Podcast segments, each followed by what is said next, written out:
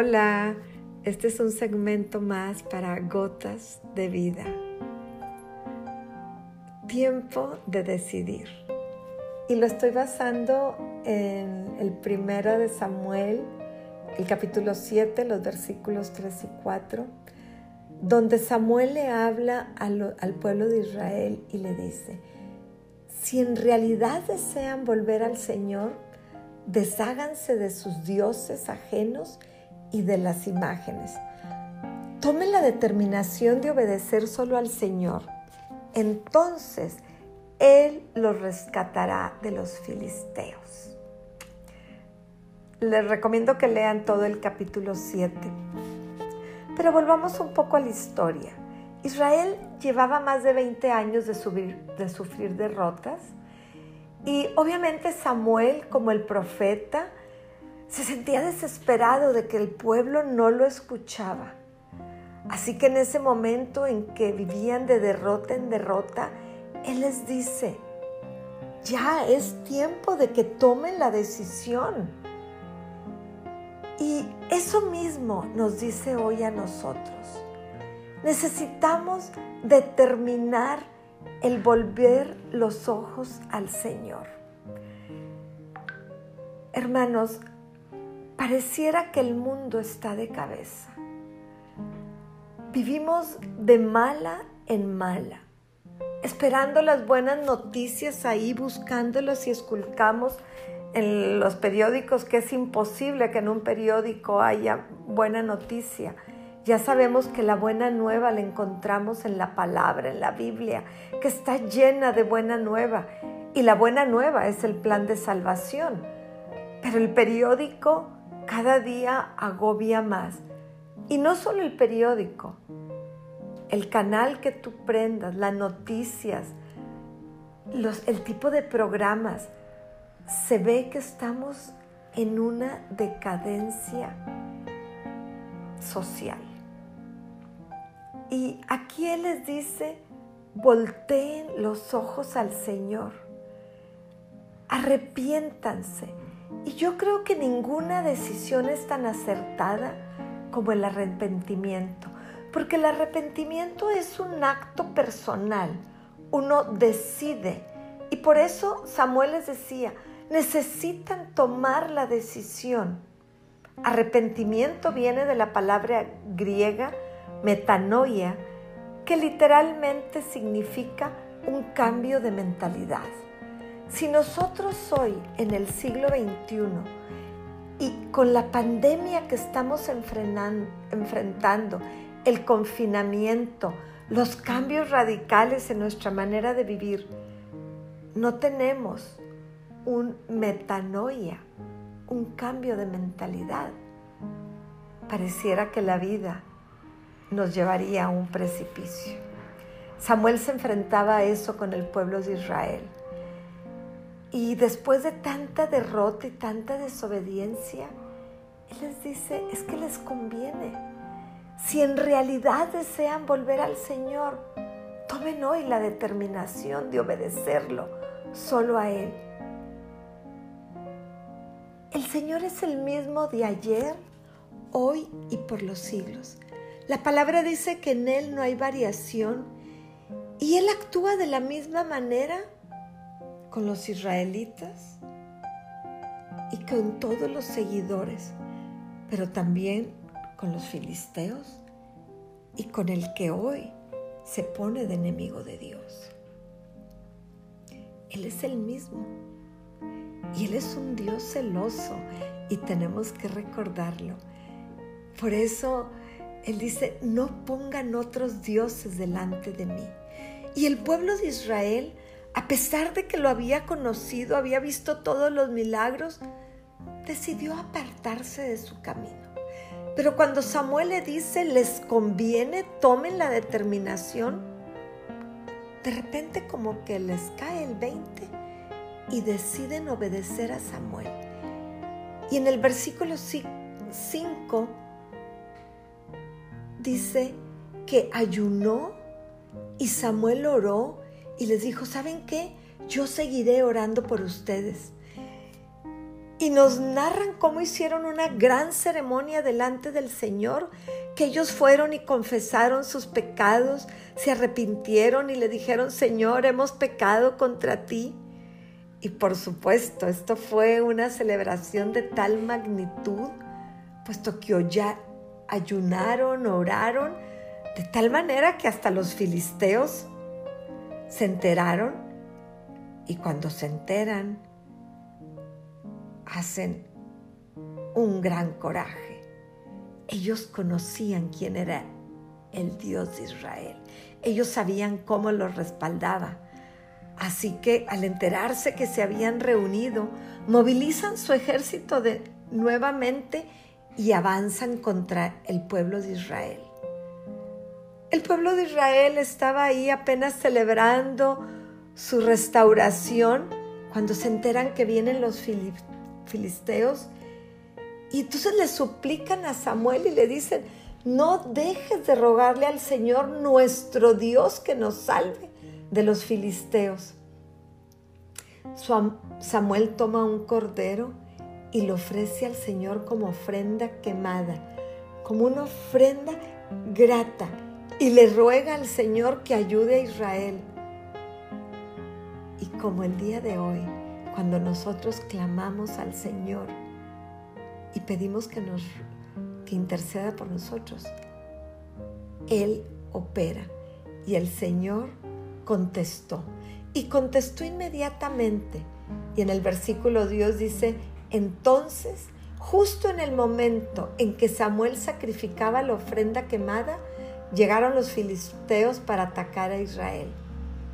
Pero ese día el Señor habló con una poderosa voz de trueno y desde el cielo se escuchó de tal manera que trajo una gran confusión a los filisteos, que entre ellos se atacaron y los israelitas los pudieron derrotar. Yo no sé por qué, pero el Señor interviene muchas veces a favor nuestro, confundiendo a nuestro enemigo. Y lo ha hecho históricamente. Hay muchos momentos en la Biblia donde se narra que el Señor confundió al enemigo. La verdad que hoy yo no sé cómo orar. Yo soy temerosa del Señor y yo sé que tenemos que orar por nuestros gobernantes, pero cuando el gobierno oprime al pueblo, yo simplemente le digo, Señor, confunde al enemigo, derrota al enemigo. Y así como con el pueblo de Israel, yo estoy segura que el Señor nos sigue respondiendo a nosotros. De repente yo me encuentro con cristianos que platican de los momentos de gran unción, recordando aquellos momentos de hace 15 y 20 años. Y tono en el que hablan denota como que en el momento actual viven en un gran desierto. Y ese desierto o ese vacío que de repente uno experimenta como cristiano, nos debería de levantar nuestras antenas, porque es una señal clara de que sin darnos cuenta, posiblemente nos hemos apartado o hemos tomado decisiones fuera de los parámetros y las ordenanzas de Dios. El vacío es un momento de, inconformidad interna que para el cristiano que está acostumbrado a vivir en paz es una señal. Y debemos de tomarlo claramente como alerta y que un momento para ir y orar y decir al Señor, Señor, trae paz a mi vida. Son llamadas de atención en donde Dios en su infinita misericordia está retirando la paz para traer nuestro corazón a Él. Recuerden que Él dice en su palabra, mi paz te dejo, mi paz te doy. La paz es el símbolo, es la señal de que el Señor está con nosotros. Y así como inquietaba a los israelitas, también hoy nos inquieta a nosotros. Y esa ausencia de paz es simplemente también un momento donde Dios nos está llamando Es lamentable que los cristianos vivamos del gozo pasado. Debemos de, vivir del gozo de la salvación, sí, pero debemos de vivir del gozo de la presencia de Dios cada día en nuestros tiempos, en este día, minuto a minuto, y no con una nostalgia de los viejos tiempos cuando Dios hablaba. Dios nos sigue hablando, hermanos. No nos equivoquemos. Y Él quiere hablarnos hoy, a ti y a mí. Por eso es importante lo que les decía Samuel al pueblo de Israel. Es importante que tomen la decisión, la determinación de mantener el fuego del Espíritu en nuestra vida. Cada momento, cada instante. El Señor nos habla. Tenemos que venir y poner nuestra carga en el altar para que el Señor nos mantenga en su paz sobrenatural.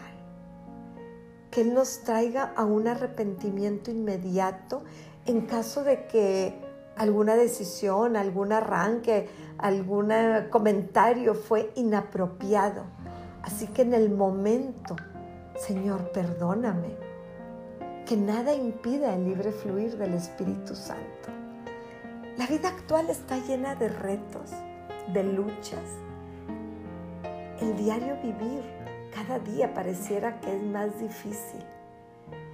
Y muchas veces podemos llevar como pequeñas derrotas.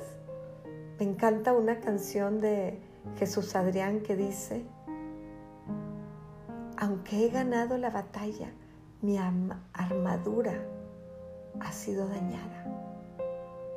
La coraza se puede dañar, pero nuestro interior, aunque te sientas débil, debes saber que el Señor te lleva de victoria en victoria. Así que es necesario que recordemos que el Dios de Israel, el Dios de Abraham, de Isaac y de Jacob, Él no cambia y actúa de diferentes maneras a nuestro favor y sigue siendo el mismo, sigue actuando a nuestro favor como lo hizo con ellos.